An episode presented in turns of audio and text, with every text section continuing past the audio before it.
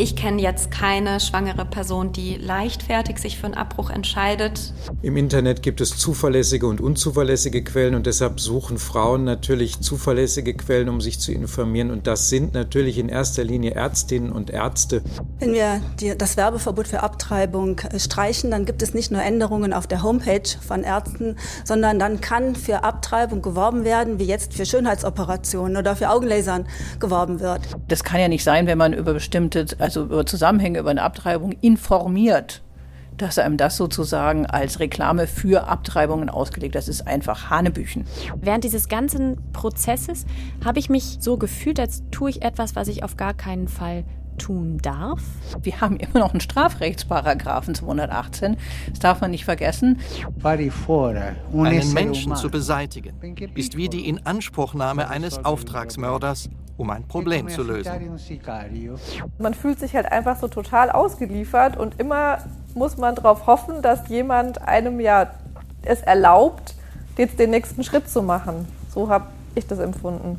Der Gedanke, dass es dann vorbei war und dass es nicht weitergeht mit der Schwangerschaft, das war dann irgendwie traurig. Eine Entscheidung ohne die Frau oder gegen die Frau zu treffen, das ist einfach, äh, das geht einfach nicht.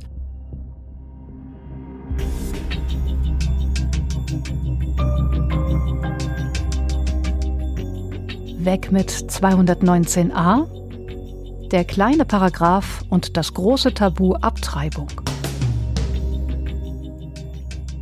Ein Recherche-Podcast von Bremen 2.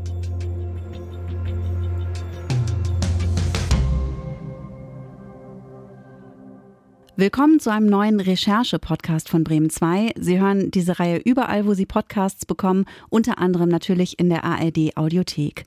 Und heute beschäftigen wir uns mit einem Thema, über das in unserer Gesellschaft selten gesprochen wird. Und wenn, dann wird es sehr schnell ziemlich hitzig. Und auffällig ist auch, dass die Betroffenen selbst so gut wie nie mitreden. Es geht um das Thema Abtreibung und wir sprechen darüber. Wir, das sind meine Kollegin Claudia Scholz. Hallo Claudia. Hallo. Und ich, Katharina Mild.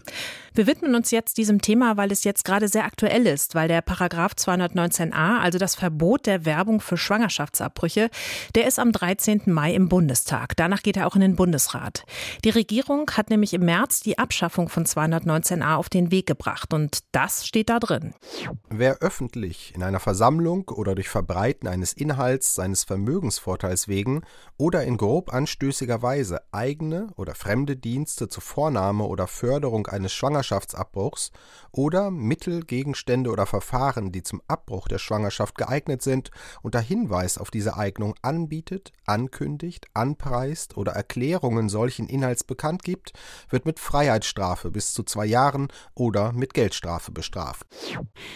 Und bis zur Reform von 219a im Jahr 2019 durften Ärztinnen und Ärzte nicht mal informieren, dass sie Abbrüche vornehmen. Eine Ärztin, die das am eigenen Leib erfahren hat, ist Christina Henel, Fachärztin für Allgemeinmedizin.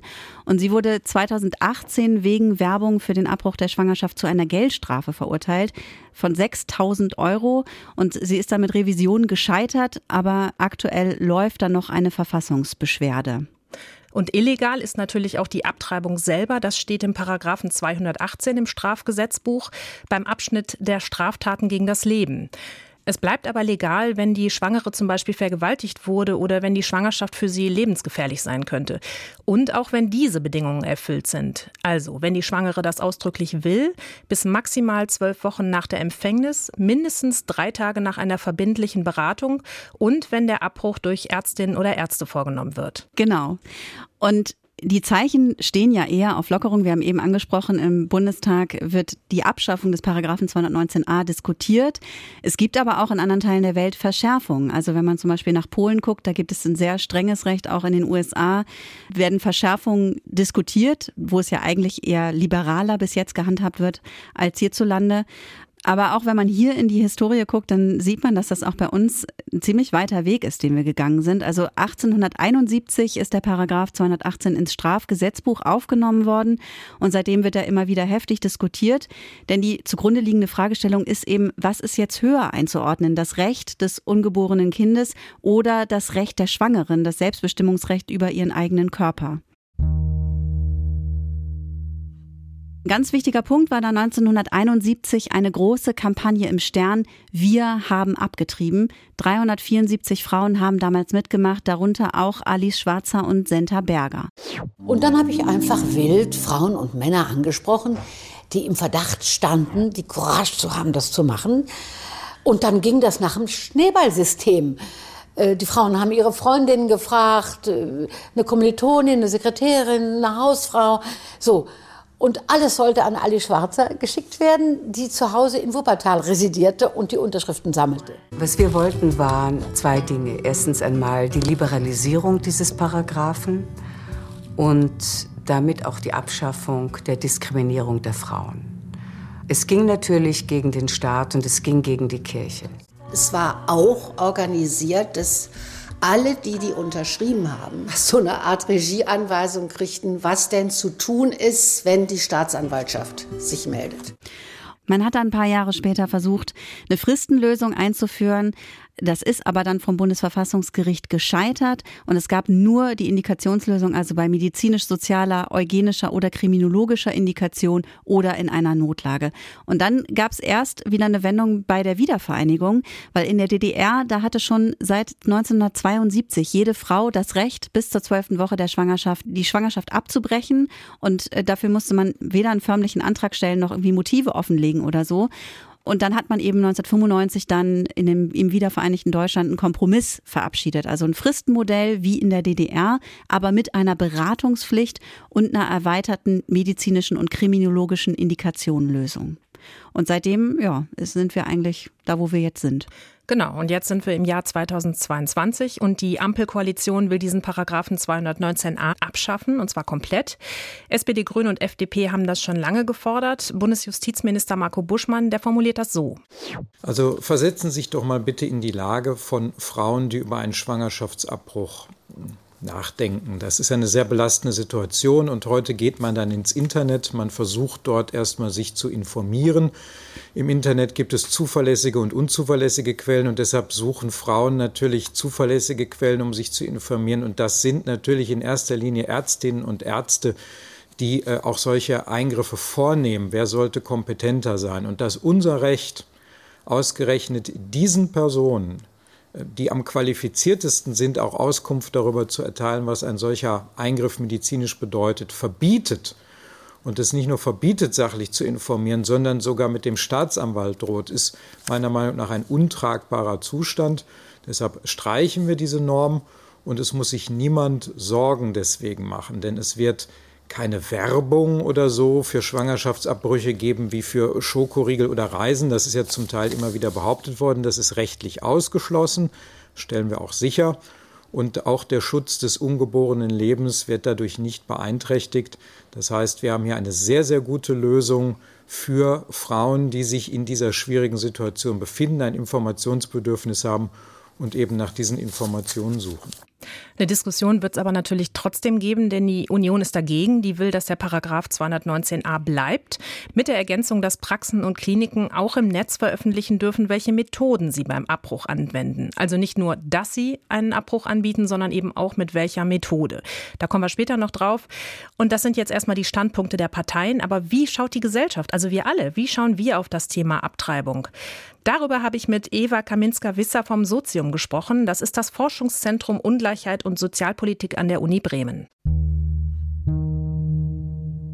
Ja, vielen Dank, dass Sie heute zu uns gekommen sind. Sie haben zu diesem Thema geforscht. Wie steht denn die Gesellschaft heutzutage zum Thema Schwangerschaftsabbruch? Ähm, es gab äh, in den letzten Jahren mehrere Umfragen zum Thema Akzeptanz der Abtreibung. Also da haben wir einen guten Einblick. Die Ergebnisse zeigen deutlich, dass es in der deutschen Gesellschaft eine sehr hohe Akzeptanz äh, für Schwangerschaftsabbruch gibt. Auf dem Niveau von 75 bis 88 Prozent äh, tatsächlich. Und äh, eine Umfrage, die besonders aussagekräftig ist, ähm, das ist eine Studie von Albus, äh, die allgemeine Bevölkerungsumfrage der Sozialwissenschaften aus dem Jahr 2018, also relativ neu. Und da in dieser Studie äh, sollten die Befragten die folgende Aussage bewerten. Frauen sollten selbst über einen Schwangerschaftsabbruch entscheiden können. Und hier ähm, haben insgesamt 88 Prozent der Befragten der Aussage zugestimmt. Davon Stimme voll zu haben 68 Prozent geantwortet und 20 Prozent haben Stimme eher zu äh, geantwortet. Also das zeigt deutlich, dass, dass äh, etwas äh, in der Gesellschaft sich geändert hat, äh, und zwar stark. Ist es denn dann immer noch ein heftig diskutiertes Thema oder es klingt ja zumindest so, als wären die meisten dann doch dafür?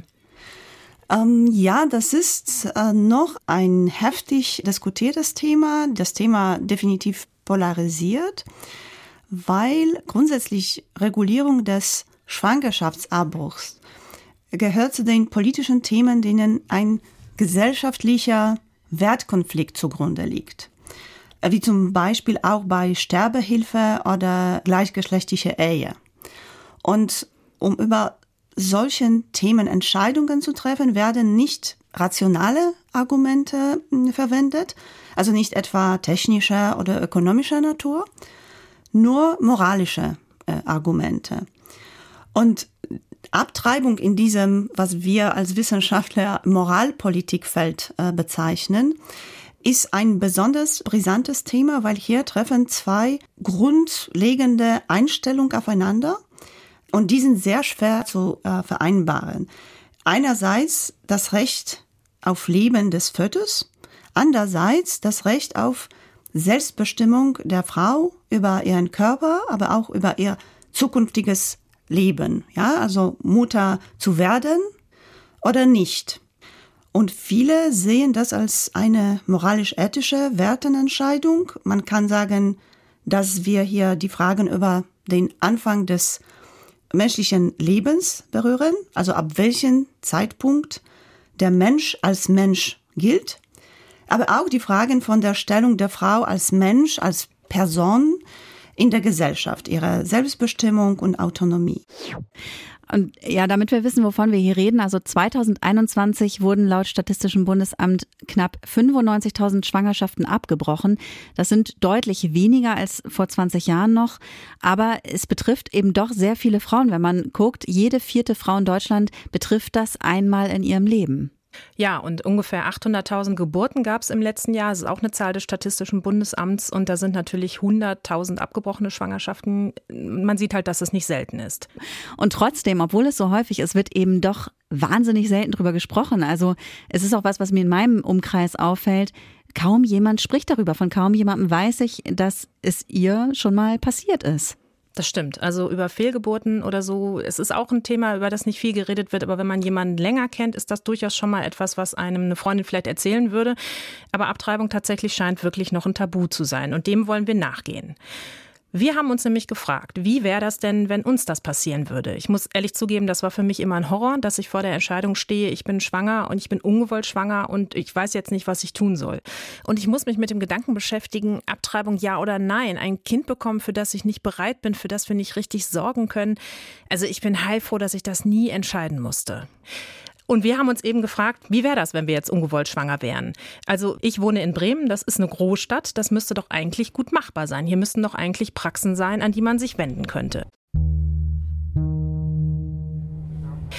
Ich bin jetzt zu Marina Mohr gefahren. Sie arbeitet bei CARA. Das ist eine Beratungsstelle zu Schwangerschaft und Pränataldiagnostik. Das Angebot hier in Bremen ist äußerst prekär. Also es gibt das medizinische Zentrum der Pro Familia hier in Bremen, die übernehmen den Großteil der Abbrüche, aber die sind personell ja auch eng besetzt. Dann gibt es Sommerpausen oder Krankheitstage und sofort fallen einige Abbrüche ja dann aus.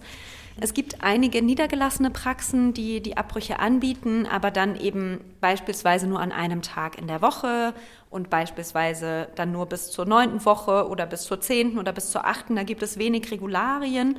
Und wenn man dann eben schwangere Frauen hat, die aufgrund ihrer Religion zum Beispiel nur bis zum sichtbaren Herzschlag des Embryos einen Abbruch vornehmen dürfen, das heißt also eigentlich nur bis zur sechsten Schwangerschaftswoche, die kommen dann schon in Stress. So, die kommen schon in Stress, jemanden zu finden und schnell jemanden zu finden. Und also ich höre immer wieder auch, dass Frauen mich anrufen und sagen, ich habe es jetzt überall versucht, es geht niemand dran oder die sind voll und es geht erst in drei Wochen. Und wie gesagt, wir reden hier von einer Großstadt. Ich bin dann gleich mal zur Bremer Gesundheitssenatorin Claudia Bernhardt gefahren und sie sagt auch, das sollte eigentlich besser sein. Naja, zum einen muss man sagen, ähm, im Grunde genommen ist man einigermaßen erschüttert, dass wir immer noch dieses Thema prekäre Situation haben. Ich äh, ginge mal davon aus, dass wir da mal endlich durch sind und eine Versorgungssituation gerade hier im Norden haben, die verhältnismäßig gut ist. Ich bin äh, bayerisch äh, groß geworden und da war das immer ein Riesenproblem. Dass uns das jetzt wieder so massiv auf die Füße fällt, ist auch eine Frage von äh, Generationen, die nicht mehr da sind, von Frauenärztinnen und Ärzten, die aus einer anderen Zeit kommen und das sozusagen vom Selbstbestimmungsrecht auch noch tief äh, überzeugt waren. Und das fadet so ein Stück weit aus und deshalb ist die Situation insgesamt tatsächlich schlechter geworden was an äh, der Diskussion um 219a nochmal hochgepoppt ist. Und wir haben jetzt keinen Versorgungsengpass in dem Sinne, aber es ist tatsächlich schwieriger geworden, Nachwuchs zu finden, Nachwuchs im Sinne von Stellen beziehungsweise Ärzte und Ärztinnen, die es tun. Und ähm, das muss uns ja zu denken geben. Und deswegen sind wir auch sehr hinterher, dass wir tatsächlich Fortbildungen äh, hinkriegen, Infrastruktur zum Beispiel bei Pro Familia unterstützen. Und dass das tatsächlich nochmal eine große Rolle spielt, das ist wieder mm, auf der Tagesordnung. Also die Bremer Gesundheitsbehörde, die weiß insgesamt von sieben Praxen und Einrichtungen, die einen Abbruch mit Medikamenten anbieten und zehn, die Abbrüche mit einer OP anbieten. Aber ich zitiere, diese Zahl kann nicht als abschließend betrachtet werden, da Ärztinnen nicht offenlegen müssen, ob sie Abbrüche anbieten. Und da ist tatsächlich die Krux. Also es kann schon sein, dass viele Ärztinnen und Ärzte sich einfach auch nicht melden, dass sie Abbrüche machen, einfach weil sie Angst haben vor dem Paragraphen 219a, also dass sie von irgendwem angezeigt werden. Und das vermutet auch Claudia Bernhardt. Das ist vermehrt der Fall gewesen, klar. Deswegen sind wir auch sehr froh, beziehungsweise bin ich auch sehr überzeugt davon, dass der Fall von 219a extrem überfällig ist, weil ganz viele sich natürlich Sorgen darüber gemacht haben. Also ich meine Bußgelder, Strafrecht und so weiter. Wir haben immer noch einen Strafrechtsparagraphen 218. Das darf man nicht vergessen. Und es gibt tatsächlich eine andere Sozialisation. Es ist nicht Thema in der Ausbildung. Das ist ein Riesenfehler äh, weil das ist ein Versorgungsauftrag, den müssen wir ernst nehmen, der muss zur Verfügung gestellt werden. Und dazu muss es auch eine entsprechende Ausbildungskapazität geben. Das versteht sich eigentlich von selbst. Und dass das peu à peu im Grunde genommen zurückgegangen ist, haben wir zu lange schleifen lassen. Sie ist ganz klar für die Abschaffung von 219a. Absolut. Also ich meine, wir hatten das ja schon in, der letzten Legislatur eingefordert und es war eigentlich recht knapp, dass das äh, tatsächlich wieder vertagt worden ist. Ist ein Riesenfehler gewesen und ich bin froh, dass wir es jetzt endlich hinkriegen. Das kann ja nicht sein, wenn man über bestimmte, also über Zusammenhänge, über eine Abtreibung informiert dass einem das sozusagen als Reklame für Abtreibungen ausgelegt. Das ist einfach Hanebüchen. Ja, und sie sagt auch, tatsächlich besonders schwierig ist die Situation in Bremerhaven. Und da hast du ja eine Ärztin getroffen. Genau, Vera Grieser, die arbeitet in Bremerhaven als Gynäkologin. Genau da, wo es wirklich haarig ist. Seit letztem Jahr bietet sie in ihrer Praxis auch Abbrüche an. Und zwar, weil es sonst niemand macht. Weil in Bremerhaven, wo ich herkomme, auf den Schlag zwei Kollegen in Ruhestand gegangen sind und eine andere Kollegin, die auch Abbrüche angeboten hat, damit aufgehört hat, aus persönlichen Gründen. Das heißt, wir hatten in Bremerhaven auf einmal von einem Tag auf den anderen ein Vakuum. Und das bedeutete, dass die Frauen, die in Bremerhaven und auch in dem Umkreis, und das ist ein großer Landkreis, der Landkreis Cuxhaven, äh, in die Röhre geguckt haben und gesagt haben, wo sollen wir hin mit unserer Not? Und äh, wir sie dann eigentlich nur an Stellen in Bremen verweisen konnten. Die Frauen wurden versorgt. Aber bei all diesen Dingen vergeht Zeit. Die Zeit, die sowieso schon knapp ist. Ja, und sie merkt halt auch, dass die Nachfrage in ihrer Praxis wirklich groß ist. Sie machen drei bis fünf Abbrüche pro Woche. Also es ist auch schon eine ganze Menge. Und sie hat ja auch gesagt, dass viele Menschen, viele Frauen, viele Schwangere von außerhalb kommen. Mhm. Und tatsächlich sagen das auch die Zahlen, die mir die Gesundheitsbehörde gegeben hat. 41 Prozent etwa der Schwangeren, die hier in den letzten zwei Jahren hier in Bremen eine Abtreibung haben vornehmen lassen, die kommen aus anderen Orten, die kommen gar nicht aus Bremen. Und mit dieser sogenannten Umlandversorgung ist Bremen bundesweit Spitzenreiter. Und das ist gar nicht so außergewöhnlich. Das Recherchezentrum Korrektiv hat im letzten Jahr eine große Recherche zu Abtreibungen in Deutschland gemacht. Und da sind einige Ergebnisse schon ziemlich interessant, finde ich, denn laut Statistischem Bundesamt gab es 2003 bundesweit noch gut 2000 Praxen und Kliniken, die Abbrüche angeboten haben. Jetzt im letzten Jahr 2021 waren es nur gut 1000, also ungefähr die Hälfte. Und je nachdem, wo man wohnt, muss man für einen Abbruch richtig weit fahren. Ja, und das ist auch eine Erfahrung, die betroffene Frauen sehr oft machen. Also auch die Frauen, mit denen wir im Laufe der Recherche gesprochen haben, die in der Situation waren, dass sie ungewollt schwanger geworden sind und dann für sich entschieden haben, dass sie einen Abbruch machen lassen wollen. In großen Städten, haben wir schon gesagt, ist es oft besser, in anderen Gegenden schlecht. Und das Erste, was Christina Kunkel gemacht hat, als sie ungewollt schwanger war, war googeln. Genau, also die ersten Treffer waren dann sofort irgendwelche äh, Baby-Kaust-Seiten, wo man dann drauf geht und sieht irgendwelche blutigen Babys und ähm, ja, was man da alles so Furchtbares findet und hier Mörder und sowas und eben auch, aber dann auch Ärzte tatsächlich, die da schon angeprangert werden. Also da hat man dann auch gesehen, dass da in der Stadt ähm, bei bestimmten Ärzten dann vor der Tür irgendwelche Mahnwachen waren und sowas. Also das war alles, was ich gefunden habe, aber tatsächlich keine Adressen, wohin man sich dann wenden kann. Ja, und dann fragt Christina erstmal Krankenhäuser an, weil sie denkt, ja, da wird mir bestimmt geholfen, aber auch da hat sie erstmal kein Glück. Und das war wirklich schwierig, weil ich dann halt einfach weil auf Verdacht irgendeine Nummer dort angerufen habe und dann bin ich da erstmal ewig nicht durchgekommen, da hat es ging keiner ran.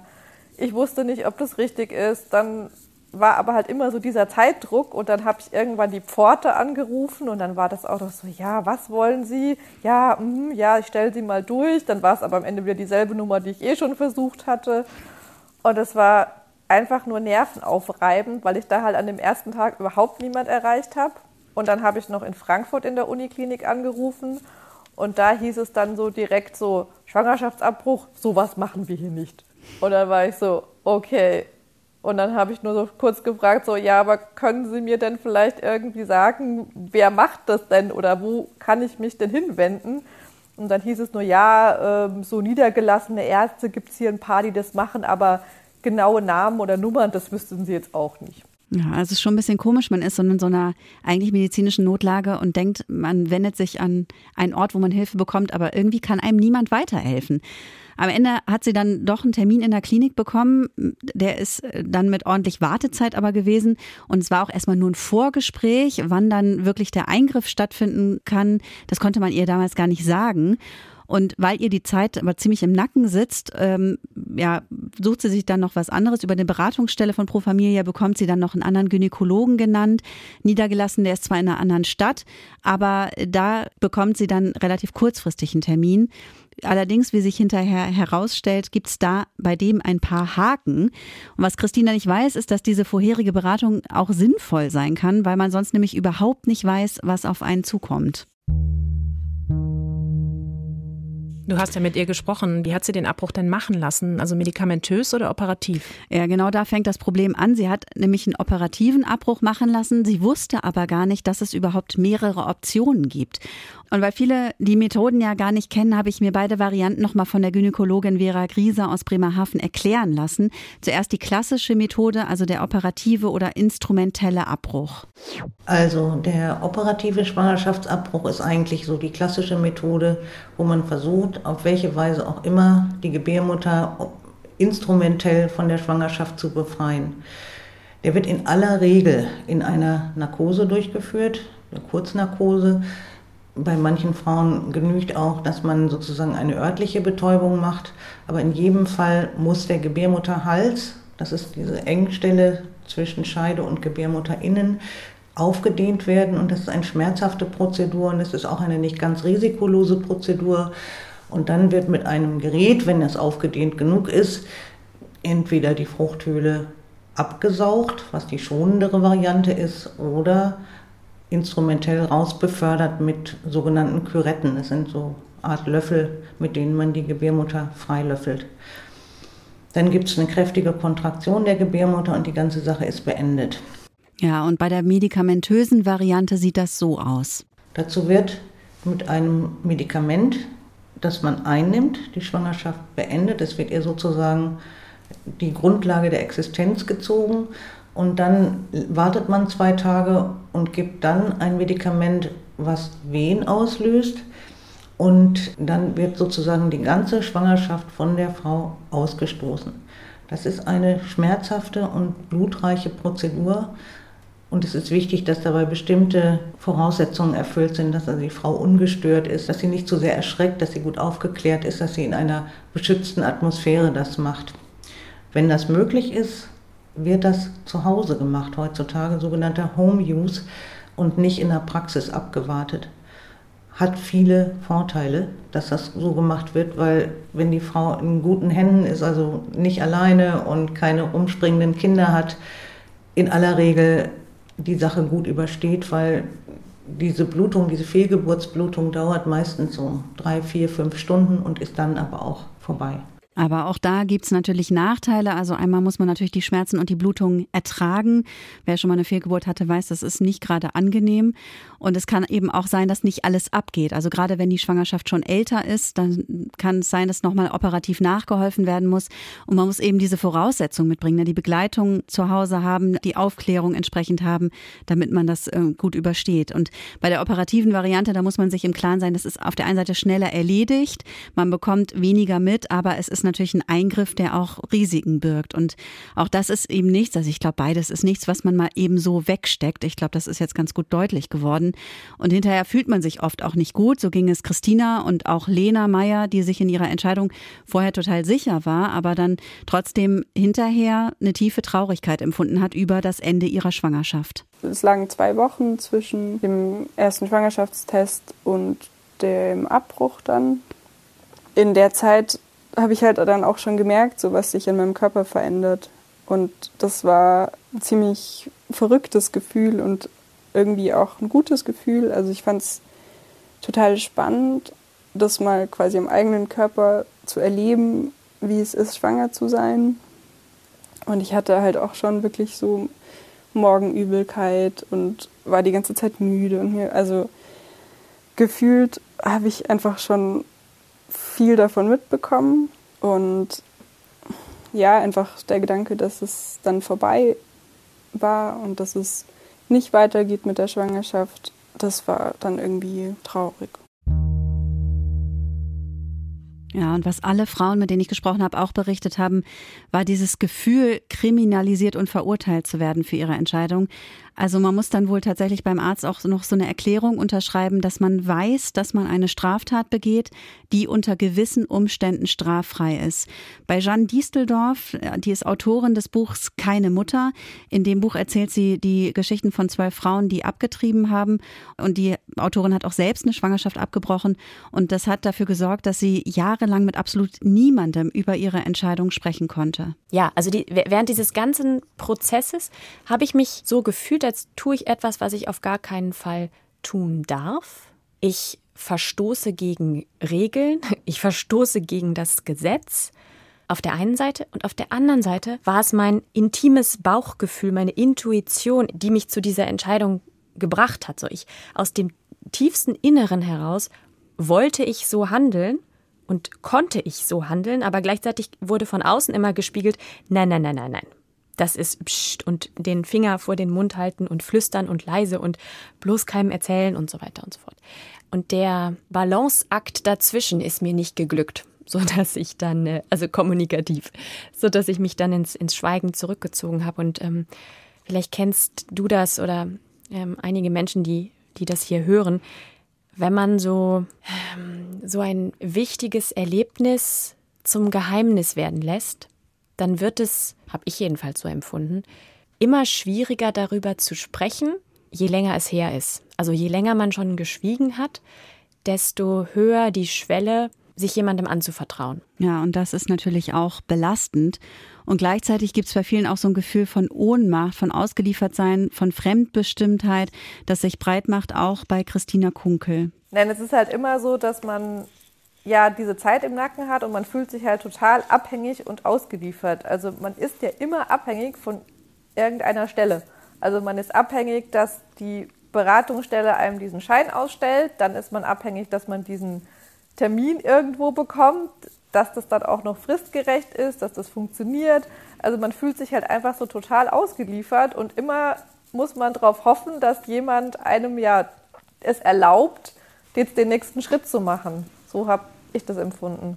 Und das mit der Zeit im Nacken, das ist ja auch tatsächlich so. Also auch die Gynäkologin Vera Grieser hat mir ganz klar gesagt, also je weiter die Schwangerschaft fortgeschritten ist, desto schwieriger ist der Abbruch und desto gefährlicher wird es auch für die Gesundheit der Schwangeren.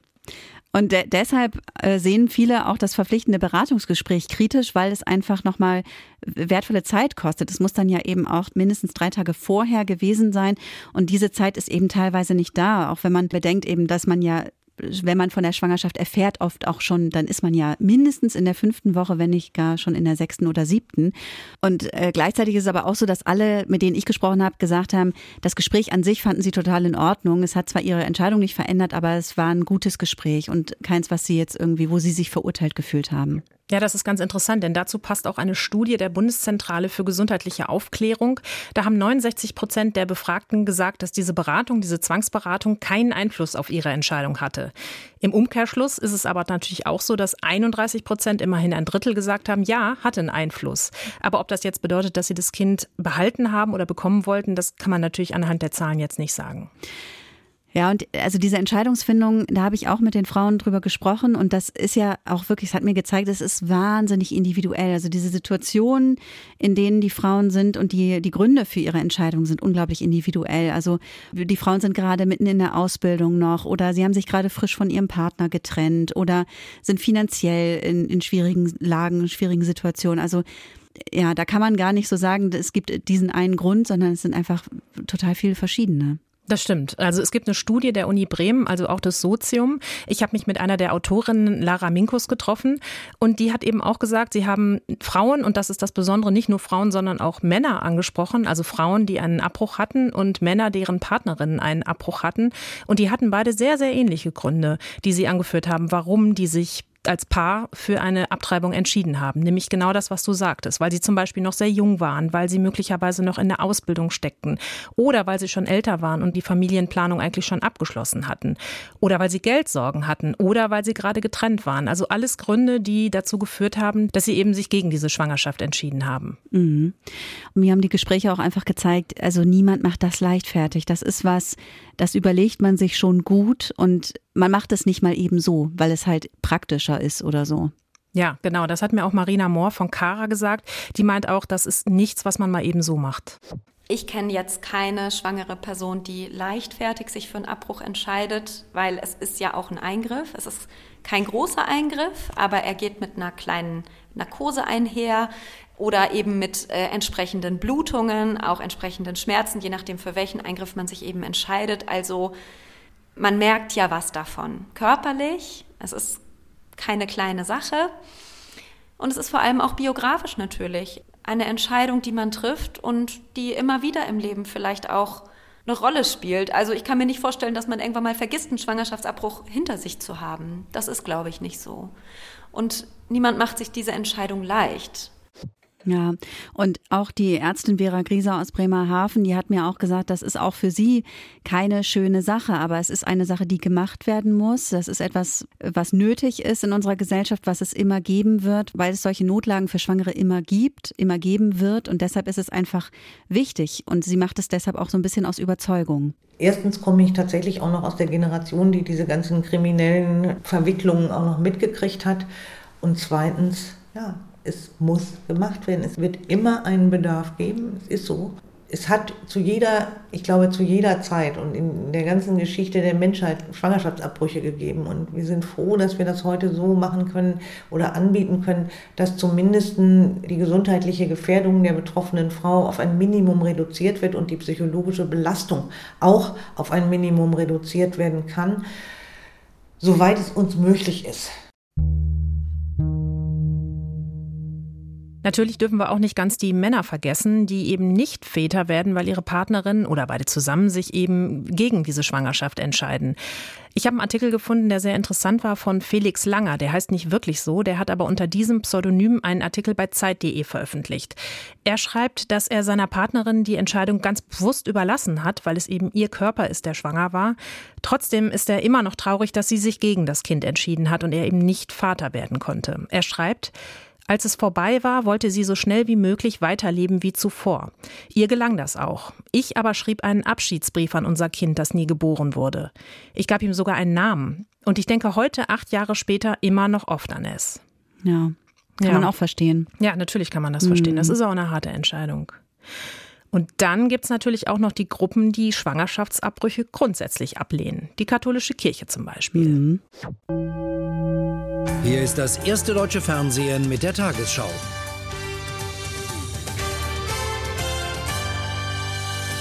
Einen Menschen zu beseitigen, ist wie die Inanspruchnahme eines Auftragsmörders, um ein Problem zu lösen. Ja, das war Papst Franziskus und das lasse ich jetzt einfach mal so stehen. Die Deutsche Bischofskonferenz hat sich da klar positioniert. Für sie beginnt das Leben mit der Einnistung der befruchteten Eizelle. Innerhalb der Kirche gibt es aber unterschiedliche Einstellungen. Ich habe mit Elisabeth Hunold-Lagis gesprochen. Sie ist pastorale Mitarbeiterin in der Kirchengemeinde St. Raphael im Bremer Osten. Und sie sagt, dass es in der Kirche gerade jetzt junge Leute gibt, die zum Beispiel mit der Abschaffung des Paragraphen 219a ganz gut leben könnten, weil sie eben das Selbstbestimmungsrecht der Frau sehr hoch einschätzen. Und sie sagt, die Kirche darf Schwangere in einer Notlage nicht alleine lassen. Was die jetzt auch in der jüngsten Stellungnahme der Deutschen Bischofskonferenz betont wurde und immer wieder betont wird, ist die Tatsache, dass jedwede Beratung nicht gegen die Frau oder geführt werden kann, sondern dass natürlich die Gesamtsituation innerhalb dieser Beratung eine Rolle spielen muss. Und eine Entscheidung ohne die Frau oder gegen die Frau zu treffen, das ist einfach, äh, das geht einfach nicht. Aber es ist eben schon ein großes Anliegen, auch den Frauen ja zunächst einmal Hilfsangebote zu eröffnen und ihnen zu sagen, das ist eine Situation, die ihr nicht alleine äh, durchstehen müsst. Das ist so das eine. Und das andere ist, denke ich, auch nochmal ein wichtiger Gedanke, deutlich zu machen, dass es ja gar nicht nur um das Selbstbestimmungsrecht der Frau in diesem Punkt geht, sondern dass ja immer auch das ungeborene Leben mit bedacht werden muss. Und den Blick dafür zu eröffnen, das ist, glaube ich, eine sehr anspruchsvolle, aber eine sehr wichtige Aufgabe. Also Marina Mohr von Cara, finde ich, hat das ganz schön umschrieben. So eine Schwangerschaft, das ist der einzige Moment im Leben, bei dem es sowas wie eine Zweiheit in der Einheit gibt. Aber man muss natürlich auch sagen, dass dieses zweite, ohne das erste, eben die Schwangere, bis ungefähr zur 24. Schwangerschaftswoche überhaupt nicht existieren kann. Also mhm. dieses werdende Leben ist vollkommen abhängig und könnte außerhalb des Körpers der Frau nicht existieren. Mhm. Ziemlich radikal sind dagegen sogenannte Lebensschützer oder Pro-Life-Gruppen unterwegs. Die gibt es in den USA, aber auch hier bei uns. Und einige von ihnen, die lehnen sogar Abtreibungen nach Vergewaltigungen ab. Ein Argument, das ich gelesen habe, ist, dass das sogar heilsam für die Frau sein kann, ein Kind nach einer Vergewaltigung auszutragen, weil das ja dann so ein selbstloser Akt ist. Und ganz ehrlich, das finde ich schon echt krass. Oder dass man das Kind ja dann ähm, zur Adoption freigeben kann. Also jeder, der schon oder jede, die schon mal schwanger war oder so eine Schwangerschaft mitbekommen hat, bei der Freundin, bei der Partnerin, bei einer, bei einer Bekannten, also derjenige weiß natürlich, dass das echt nicht ohne ist. Neun Monate schwanger zu sein, äh, das ist emotional und ähm, körperlich eine echte Achterbahnfahrt. Das ist anstrengend für den Körper und den Geist. Und gerade die Geburt, das ist einfach sehr, sehr schmerzhaft. Egal, ob man ähm, eine natürliche Geburt hat oder ob man Kaiserschnitt hat, das ist eine riesen Bauchwunde, die man dann mit sich rumträgt. Und dass man danach wochenlang blutet, dass die Haut ausleiert.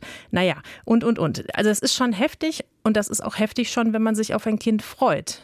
Aber ja. wenn man sich eben nicht freut, im Gegenteil, wenn man große Probleme damit hat, sich vorzustellen, für dieses Kind zu sorgen und dieses Kind zu bekommen, dann stelle ich mir das geradezu unerträglich vor. Ja, und das ist ja, man tut auch nicht unbedingt mit dem Kind damit einen Gefallen hinterher. Also das hat ja. mir eine äh, der Betroffenen auch gesagt, dass sie meinte, es ist ja nicht nur ihr eigenes Leben, was sie möglicherweise aufs Spiel setzt, sondern auch das des ungeborenen Kindes, wenn sie das gar nicht will. Und ja, deshalb sind auch die Argumente von diesen Pro-Life-Gruppen bei den Frauen, mit denen ich gesprochen habe, auf totales Unverständnis gestoßen.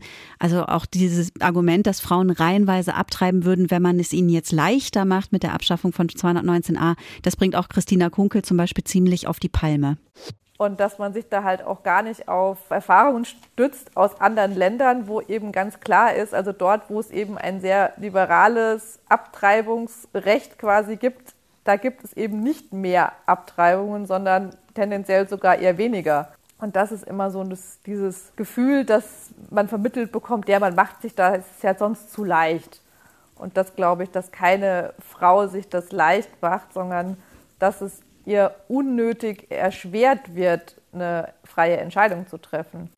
Ja, das hat mir auch Marina Mohr von Kara gesagt, von der Beratungsstelle. Die Zahlen sind ja auch ganz andere. Also diese Fantasie, wenn ähm, die Grenzen runtergesetzt werden, wenn der Zugang zum Abbruch erleichtert wird, würde das sozusagen immer gemacht werden oder im schlimmsten Fall eine alternative Form der Verhütung sein, halte ich für vollkommen unbegründet. Das ist kontrafaktisch. In den Niederlanden zum Beispiel gibt es also sozusagen auf die Niederländerinnen betrachtet eine sehr geringe Abbruchsrate, auch wenn es da ein sehr liberales Abbruchsregime gibt. Also das liegt sicherlich nicht daran. Und man weiß ja eigentlich auch, dass es eben trotzdem, auch wenn es verboten ist, Abtreibung gibt. Das ist ja auch in der Geschichte nie anders gewesen. Es wird aber für die Frauen vielfach gefährlicher, weil dann eben nicht Ärztinnen und Ärzte diese Abbrüche durchführen, sondern irgendwelche Pfuscher. Ein schwieriges Thema. Wir haben uns ja ganz am Anfang gefragt, ist Abtreibung heute in unserer so individualisierten Welt, hier in Westeuropa vor allem, wo im Prinzip ja auch jeder seine, über seine Kleidung, über seinen Job, sein Aussehen bestimmen kann, ist das noch ein Tabu und wenn ja, warum? Marina Mohr von Cara, die sagt ganz klar, Abtreibung ist noch ein Tabu. Das hat verschiedene Gründe. Zuerst ist das Thema der Abtreibung ja im Strafgesetzbuch verankert. Das bedeutet, eine Abtreibung, einen Schwangerschaftsabbruch zu machen, stellt nach wie vor eine Straftat dar. Wir wissen alle, es gibt das Werbeverbot in Anführungszeichen, was in Wirklichkeit natürlich ein Informationsverbot ist zu Schwangerschaftsabbrüchen. Das trägt zur Tabuisierung bei. Also Ärzte, Ärztinnen lassen sich eben nicht auf diese Listen setzen, die sie als Abbruchsärztinnen listen aus Angst davor, dass eben sie verklagt werden könnten beispielsweise. Dann gibt es keine Abrechnungsnummer für Schwangerschaftsabbrüche im Kostenkatalog der Krankenkassen. Das ist also eine privatärztliche Leistung. Das bedeutet, man muss sagen, dass Schwangerschaftsabbrüche insgesamt gesellschaftlich nicht institutionalisiert sind. Weder im Gesundheitssystem noch was das Mediensystem oder eben die öffentliche Meinung betrifft. Das ist sehr stark reglementiert und führt dazu, dass die betroffenen Akteure und Akteurinnen sich sehr zurückhalten. Ja, und was würde sich jetzt ändern, wenn der Paragraph 219a wegfällt? Weil der Paragraph 218 bleibt ja und damit auch die grundsätzliche Strafbarkeit. Also Marina Mohr fände es schon gut, wenn Frauen leicht und schnell alle Infos kriegen könnten, die sie bei so einer total wichtigen Entscheidung brauchen. Dass Informationen frei verfügbar sein können und dass natürlich Schwangere in einer Konfliktsituation jederzeit dazu ermuntert werden, Beratung aufzusuchen. Denn ich denke schon, dass Beratung ein wichtiges Element sein kann, wenn es darum geht, eine Entscheidung zu treffen, aber natürlich auch, wenn es darum geht, bestimmte Informationen zu bekommen.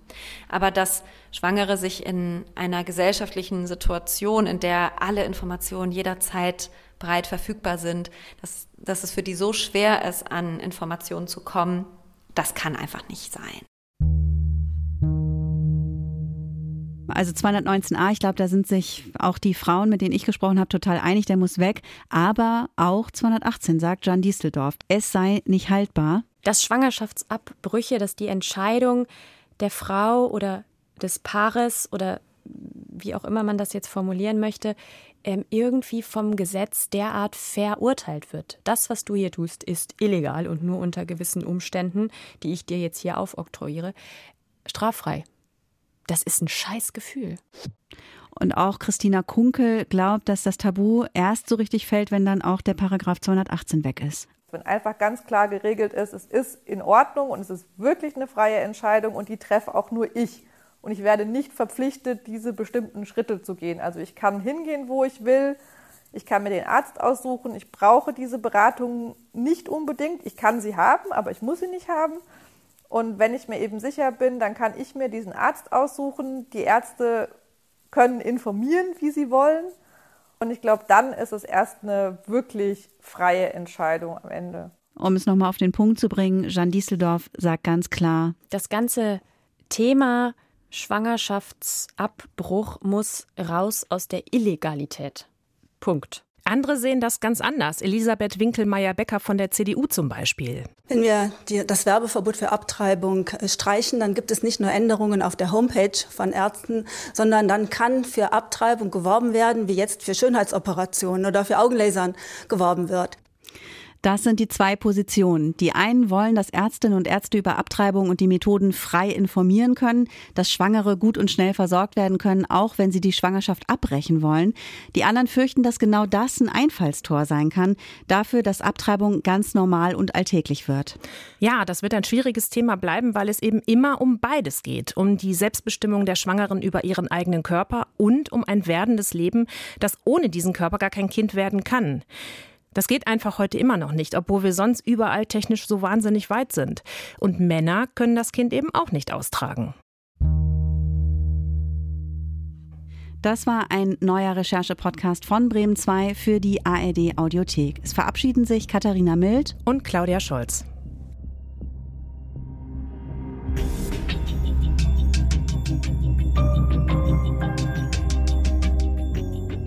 Weg mit 219a der kleine Paragraph und das große Tabu Abtreibung.